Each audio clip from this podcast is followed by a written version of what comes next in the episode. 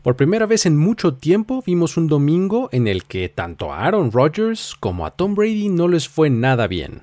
Tua Bailoa y Dak Prescott volvieron a la titularidad en sus respectivos equipos y consiguieron la victoria. Y por supuesto fuimos testigos de los potentes ataques de Chiefs y Bengals. Esto es la NFL en 10, un conteo en el que recapitulamos lo más destacado de la acción de juego de domingo en la semana 7 alrededor de la liga. Mi nombre es Luis Obregón y los voy a acompañar punto por punto. Comenzamos.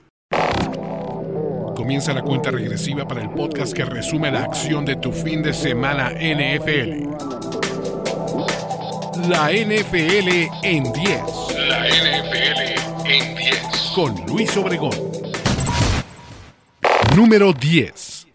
El sur de la americana es de los Titans para perder. Hay valor en lo que hacen los Titans, que constantemente son menospreciados, no son espectaculares, pero una y otra vez consiguen las victorias importantes, sobre todo dentro de su división. Este fue el caso este domingo cuando vencieron a los Colts 19 a 10 con una actuación muy sólida de ambos lados del balón.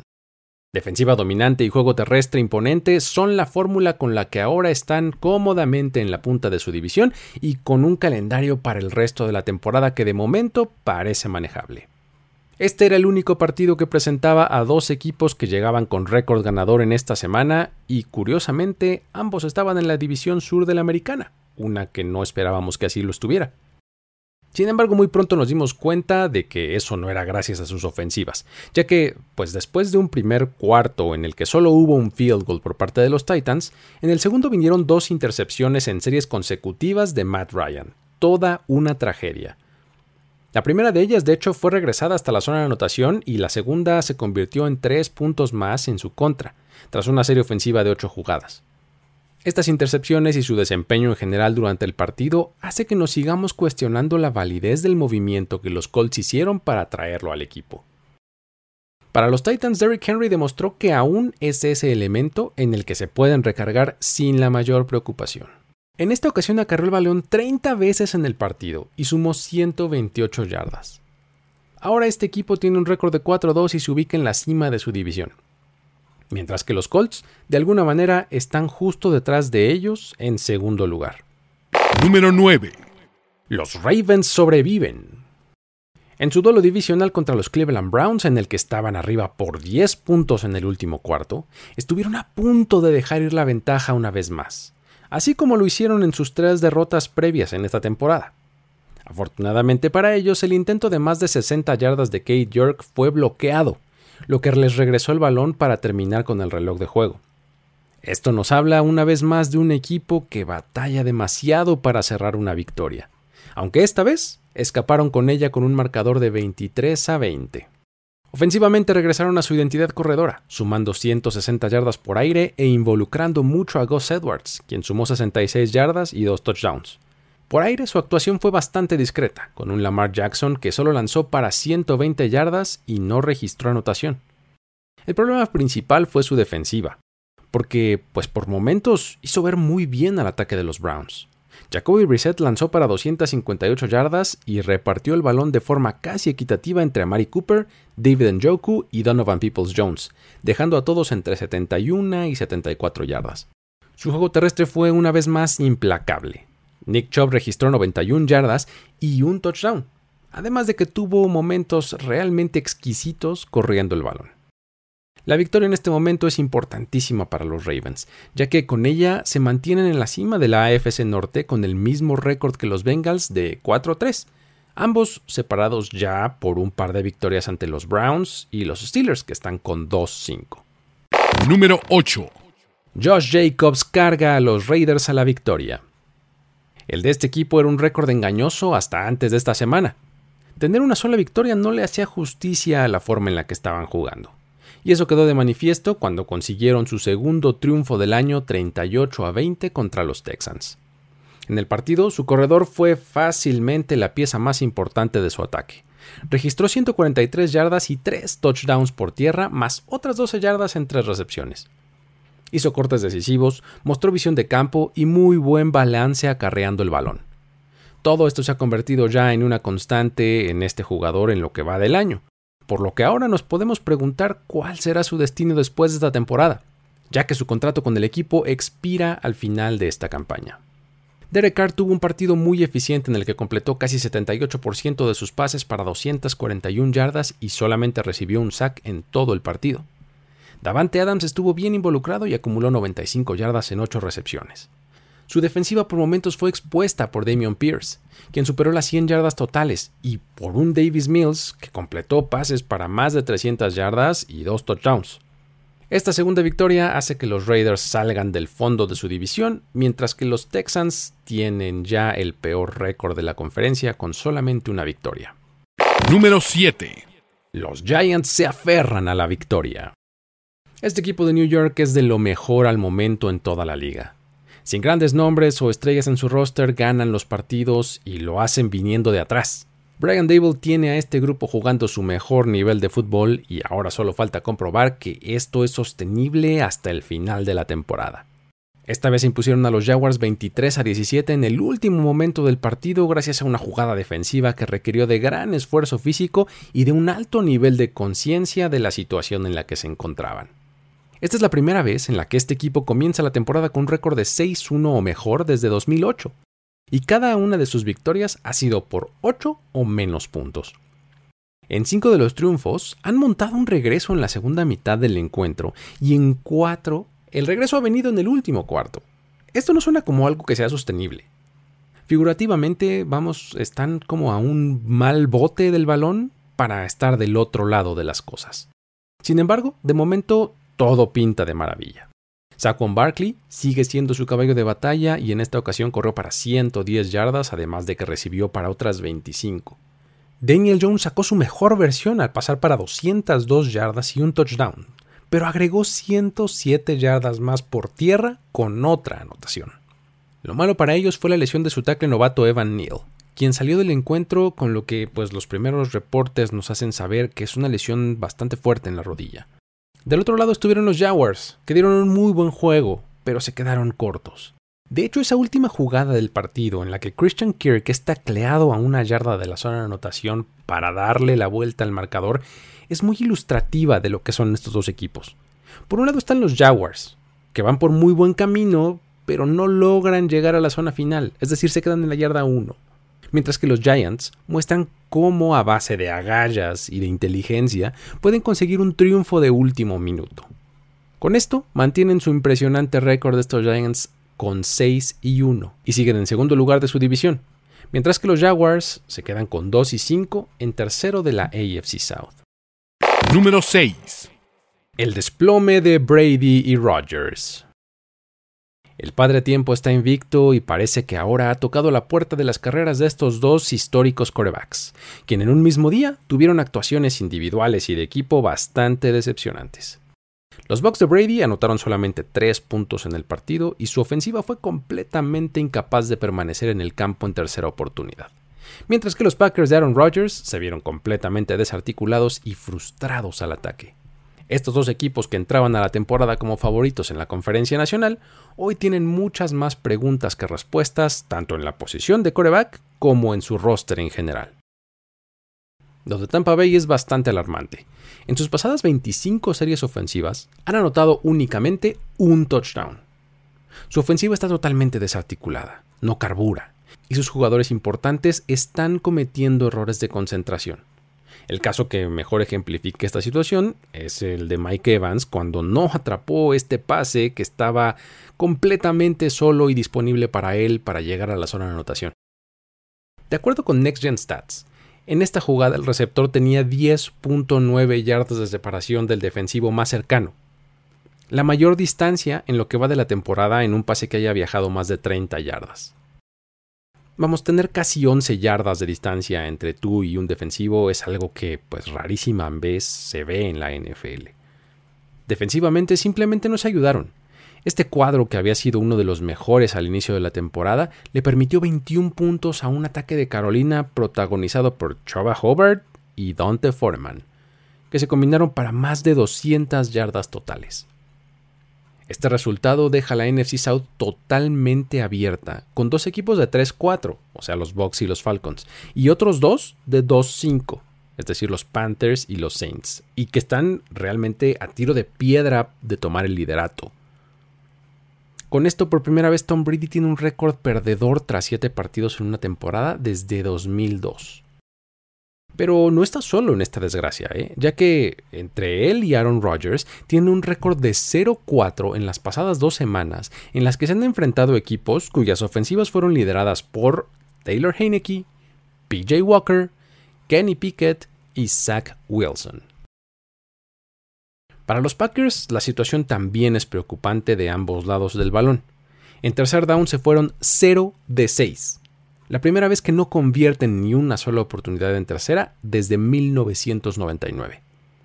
Rodgers no llegó ni a las 200 yardas, completando el 66% de sus pases con dos touchdowns, números que son equiparables a los de Taylor Heineke, quien completó 61% de sus pases para 201 yardas con dos touchdowns y una intercepción. Defensivamente las cosas también dejaron mucho que desear al permitir que los Commanders anotaran 20 puntos sin respuesta. Esta es la primera racha de tres derrotas consecutivas para los Packers desde 2018, pero de acuerdo con las propias declaraciones de Rodgers, él no está preocupado por el equipo. De hecho, él cree que es lo mejor que les pudo haber pasado, ya que así nadie esperará nada de ellos el próximo domingo por la noche cuando enfrenten a los Bills y pues eso los hará todavía más peligrosos. Ok, Aaron, si eso es lo que crees, está bien. De momento con 3-4 están en segundo lugar y alejándose cada vez más de los Vikings que lideran su división. Número 5. Kenneth Walker arrolla a los Chargers. El novato corredor de los Seahawks es todo lo que el equipo esperaba de él y tal vez un poco más. Su actuación de 168 yardas por tierra y dos anotaciones fue completamente determinante para que los Seahawks se impusieran en el SoFi Stadium 37 a 23. Una escapada de 74 yardas en el último cuarto fue la cereza en el pastel de su actuación, la cual llegó en el momento en el que su equipo intentaba exprimir todo el tiempo posible del reloj de juego, pero que él, en la primera jugada de la serie, se fue prácticamente sin ser tocado hasta la zona de anotación. Esta jugada, de acuerdo con Next Gen Stats, Walker alcanzó una velocidad máxima de 22.09 millas por hora, la más alta entre cualquier jugador que haya acarreado el balón en lo que va de la temporada. Esta es la tercera semana consecutiva en la que registra por lo menos un touchdown. Y con esta actuación se convierte en el primer novato del equipo en tener una actuación con más de 150 yardas y dos touchdowns en un solo partido desde que Kurt Warner lo lograra en 1983. Por supuesto que una actuación así de tu corredor novato es completamente alentadora. Sin embargo, lo de los Seahawks es mucho más que eso, ya que su defensiva también lució bastante bien, limitando el ataque de los Chargers una y otra vez. Al irse arriba en el marcador rápidamente en el partido, prácticamente eliminaron la posibilidad del juego terrestre de los Chargers y obligaron a que Justin Herbert lanzara más de 50 pases en el partido. Y aún así, no llegó ni a las 300 yardas. Con la victoria este equipo de Seattle se está instalando cómodamente en la cima de la NFC West con un récord de 4-3 mientras que los Chargers, con el mismo récord, se quedan en segundo detrás de los Chiefs en la AFC West. Número 4. Con Tua de vuelta, los Dolphins vuelven a ganar. El ataque de Miami salió como si hubiera sido disparado de un cañón.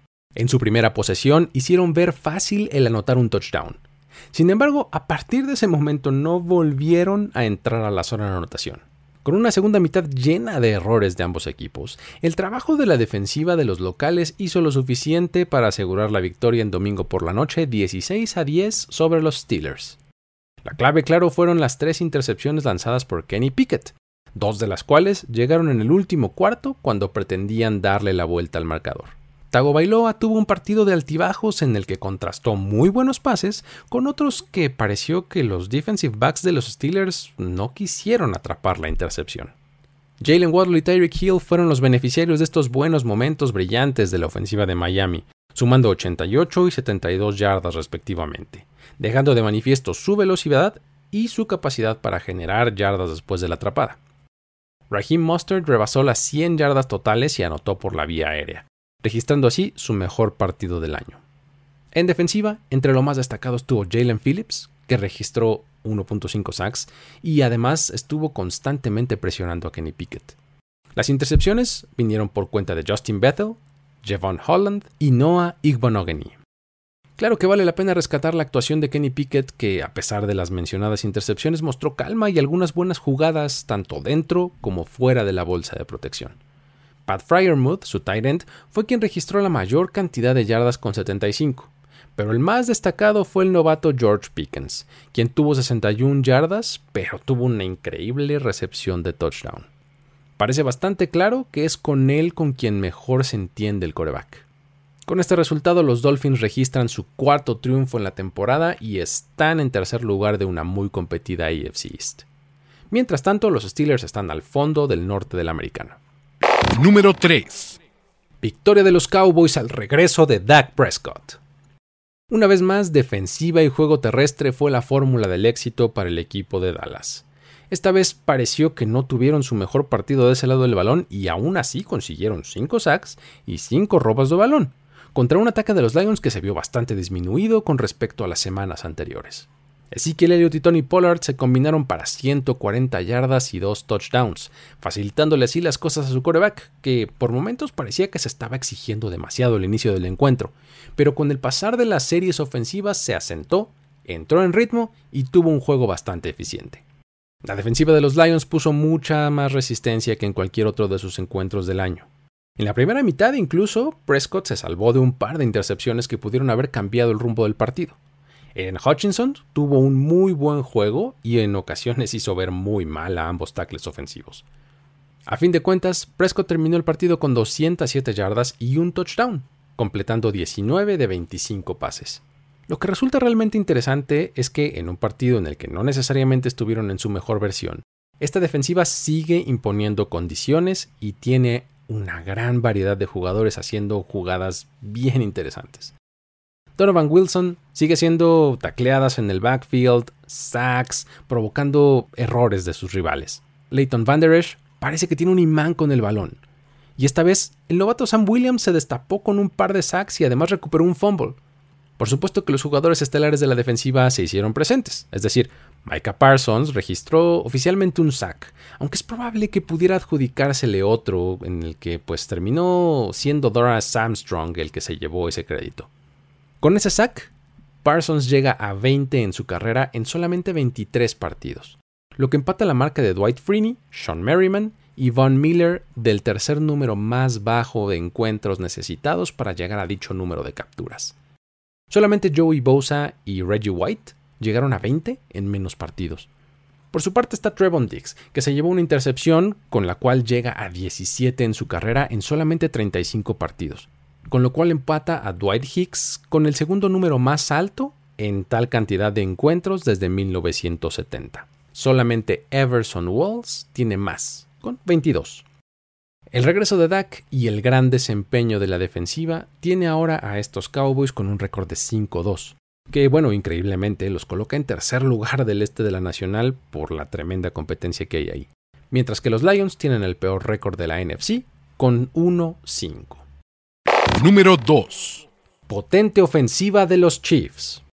Más de 400 yardas para Patrick Mahomes. Más de 100 yardas por tierra. 80% de efectividad en zona roja y 44 puntos anotados son números que cuentan muy bien la historia de una victoria de los Kansas City Chiefs sobre los San Francisco 49ers 44 a 23. Fue un juego en el que todos estuvieron invitados a sumar yardas. Por aire, Juju Smith-Schuster, Travis Kelsey y Marcus Valdez Scantling se hicieron presentes. Y por tierra fueron a Isaiah Pacheco, Clyde Ross-Hiller, Jerick McKinnon y hasta Michael Hartman. Un desempeño que refleja exactamente el tipo de ofensiva que Andy Reid tenía pensado para este equipo durante el offseason. Una en el que en algunas ocasiones fuera uno el destacado y en otras fuera otro. Es decir, algo que las defensivas rivales no pudieran predecir de manera sencilla. A pesar de que los 49ers comenzaron ganando y no se vieron del todo mal, una vez que los Chiefs pisaron el acelerador, simplemente no pudieron alcanzarlos. Había mucha expectación por saber qué pasaría con Christian McCaffrey con los 49ers, y sinceramente su producción fue mucho mejor que lo esperado, ya que pues llegó al equipo solamente un par de días antes del partido. Y más allá de las 38 yardas por tierra y las 25 por aire que sumó, se le vio bastante cómodo, explosivo y haciendo los cortes que lo caracterizan. El problema es que su defensiva estuvo muy disminuida, Permitieron 6 de 9 conversiones en tercer down durante el partido y fueron arrastrados por todo el campo con jugadas de distintos tipos, tanto de corto como de largo yardaje. Como curiosidad, en el National Titans Day, George Kittle y Travis Kelsey, discutiblemente los dos mejores de la posición en la liga actualmente, terminaron con una línea estadística prácticamente idéntica. Ambos tuvieron 6 recepciones para 98 yardas. La única diferencia fue que Kittle anotó un touchdown. Con esto los Chiefs están claramente en la parte alta de la AFC West, con un récord de 5 ganados y 2 perdidos. Mientras que los 49ers están en un poco de problemas en la NFC West, en donde ahora tienen un récord de 3 y 4 y están en el tercer lugar. Número 1. Letal ataque aéreo de Cincinnati. Esta versión de los Bengals nos recordó al equipo que llegó al Super Bowl tras la temporada 2021 una ofensiva que simplemente tiene demasiado talento para ser contenida. Joe Burrow lanzó para 481 yardas y 3 touchdowns, repartiendo el balón entre todos sus receptores. Tyler Boyd llegó a las 155 yardas, Jamar Chase a 130 y T. Higgins a 98. Por supuesto que tuvo que ver el hecho de que frente a ellos estaban unos Falcons que perdieron a AJ Terrell, su mejor corner, temprano en el partido. Combinado todo esto con el hecho de que la presión al Borough fue casi nula, situación que aprovecharon de maravilla para darse un festín de yardas y puntos. A pesar del alto volumen de pases lanzados por Burrow, completó más del 76% de ellos, y como si fuera poco, todavía agregó 20 yardas más por tierra y una anotación más. Con esto es ahora el tercer jugador en la historia de la liga con al menos 475 yardas por pase, tres pases de touchdown y una anotación más por tierra en un solo partido, uniéndose a leyendas como Norm Van Brocklin y Billy Bolek. Además, Chase y Boyd se convirtieron en la primera dupla de receptores con al menos 100 yardas y una recepción de touchdown en la primera mitad de un partido desde 2015. La aproximación de los Bengals no puede contrastar más con la de los Falcons. Ahí Arthur Smith parece que está completamente negado a lanzar el balón. A pesar de que iban abajo en el marcador en todo momento del partido, y vaya, no por poco, Marcus Mariota en todo el partido lanzó 13 pases. Sí, sí, claro, completó 8 de ellos y bueno, acumuló 124 yardas. Pero bueno, lo increíble es que solamente en un pase completo sumó 75, es decir, más de la mitad de su total. Con la victoria los Bengals quedan con récord de 4-3 y en segundo lugar de la AFC North mismo lugar que ocupan los Falcons en el sur de la Nacional, con récord de 3-4. La NFL en 10. Así llegamos al final de este conteo. Para más contenido sobre estos y otros partidos, no dejes de visitar nfl.com diagonal mundo. Suscríbete al canal de Mundo NFL en YouTube y también a su feed de podcast en la plataforma de tu preferencia. Yo soy Luis Obregón y a título personal me puedes encontrar en arroba el buen Luigi en Twitter, para que ahí podamos seguir la conversación de estos y otros temas. Esto fue la NFL en 10. Hasta la próxima. Ya eres parte de la conversación NFL de esta semana. La NFL en 10. La NFL en 10. Conductor y productor ejecutivo Luis Obregón. Voz en off y diseño de audio Antonio Sempere. Una producción de primero y 10 para NFL. La NFL en 10.